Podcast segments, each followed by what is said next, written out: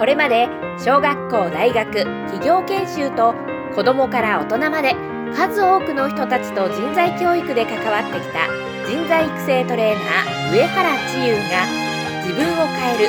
成長するためのヒントをお伝えしていきます。どうぞ番組をお楽しみください。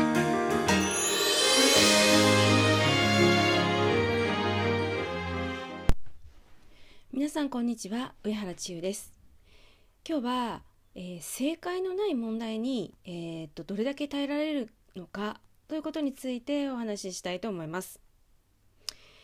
えーまあ私も起業してですねあの、まあ、45ヶ月半年近く経つんですけれども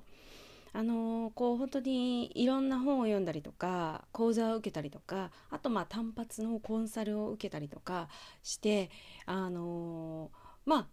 いろいろ試行錯誤しているんですけれども、まあ、その中で気がついてきたのがあのやっぱりこう聞いてるとこう起業とかビジネスにおいては成功のセオリーみたいのはあるんですよね。皆さん大体同じことをあのおっしゃってるなっていうふうに思いますね。ですからまあそのあの成功法則にのっとって、まあ、その通りちょっとやってみることっていうのはすごい大事だなっていうふうには思います。であのまあそれをね踏まえていくのが一番あの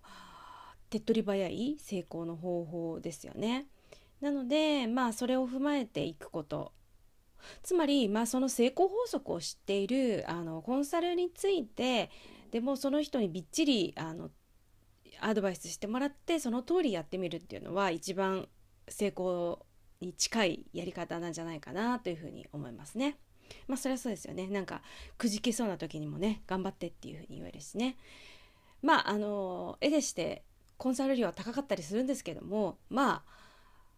リターンの方が大きいかなっていうのは分かります。ということで、まあ、その成功法則を踏まえるためになんか成功者から、えアドバイスを受ける指導を受けるっていうのは一ついいと思います。ただし、えーあのそういったことをこう知ったりとか経験するようになってきて一つだけそういう優秀なあのコンサル先生についてえやっていくことのデメリットっていうのが唯一一つだけあのあるなっていうふうに思ったんですね。でそれはあのちょっと頼りになりすぎるから頼り切ってしまうっていうところだと思います。で、えー頼り切ってしまうがゆえにあの自分でこう考えなくなっちゃうんですよね。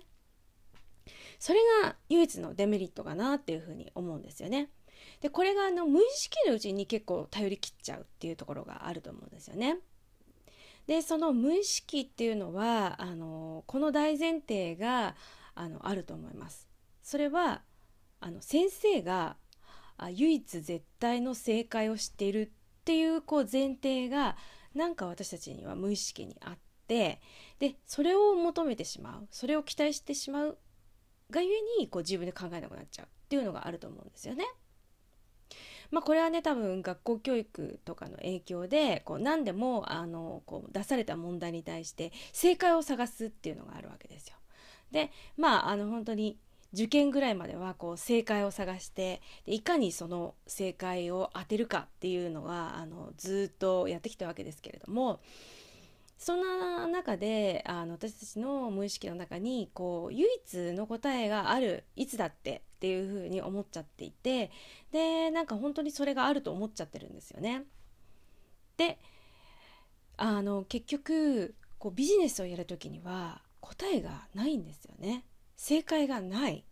で正解は本当に自分で作んなくちゃいけないわけですよね。でそれが本当に正解なのかどうかも、まあ、正直最後までわからないっていうそういう状態結局問題に対する答えがない状態をずっと耐え抜かなきゃいけないこれがやっぱり仕事だったりとかビジネスだったりするわけですよね。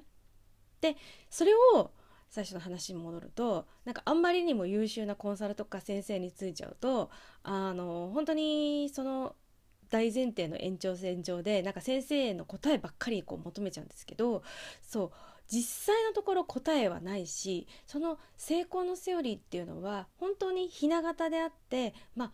6割7割ぐらいは多分成功する確率があるんですよ。まあそれでもねすごい高い確率自分であの我流でなんかあの全然当たらない球を投げるよりは全然いいんですけどでもその後本当に自分でカスタマイズしてこの成功法則を自分なりのものにしていかないとあのダメだっていうところがなんか全然そこの意識が持てなくなってしまうのがなんかあまりにも優秀なコンサルとかあの先生についた時のデメリットかなっていうふうに思うんですよね。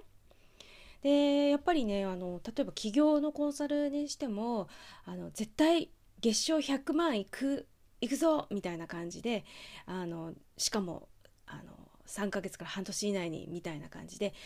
であの素晴らしいいい実績を残している人もいるんですけれどもじゃあ果たしてそのやり方が自分に合ってるかとかあとその方向性が自分に合ってるか。例えばそうなるとねあの異業種交流会とかにもあの今日は3人お客さんをゲットしに行くぞみたいな感じでもう全部あのこうせっかくの出会いを全部なんかお金に変えてしまうっていうような発想にならざるを得ないんですよね。全てなんかお金みたいな感じで人を見てしまったりとか。なんかそれで果たしてなんか自分のやり方やりたい方向と合ってるのかなってやっぱり思うし、まあ、かといってなんかあの目標も決めずにあのまあただただこう好きなことをやりましょうとかなんかファンを作りましょうみたいなあの、まあ、ちょっとある意味趣味的な感じであのやっているのが合ってるかっていうとなんか別になんか両方違うなっていう気がしてきて本当になんかひな形は習いつつも自分なりのカスタマイズをしていかなくちゃいけないっていうところがあの本当にあの難しいところでもありまたやりがいのあるところかなと思うんですよね。なのであのまあ私は結局あのこうびっちりコンサルみたいなの受けてないんですけれども単発のねコンサルは受けたんだけれどもまあなんか自分なりにこう探すっていう自分なりになんかいろいろやってみるっていうのがなんか自然と身についたというかなんか自然ともうそうせざるを得ないんでねそうしてきたのがまあこれから長い先考えたらなんかいい良かったんじゃないかなっていうふうに思いますね。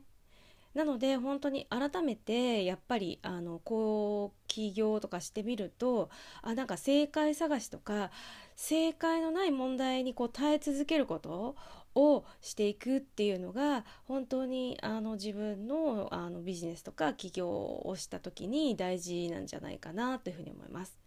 でこれは結構人生にも言えることで、まあ、人生もあの人間関係もあの正解ってないので、まあ、その正解をこうないことに耐えられるそして自分で探し続けられるっていうことが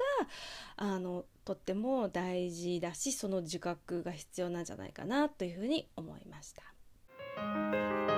本日の番組はいかがでしたか？番組をお聞きいただいたあなたに自分への気づきを深めるための自分を変えるための7つの質問メールを差し上げます。インターネットで chiyu-uehara.com ローマ字でちゆう上原 .com と検索してください。ブログページに自分を変えるための7つの質問お申し込みページがあります。ブログページに内容の説明登録方法がありますのでご覧ください。ではお願いいたします。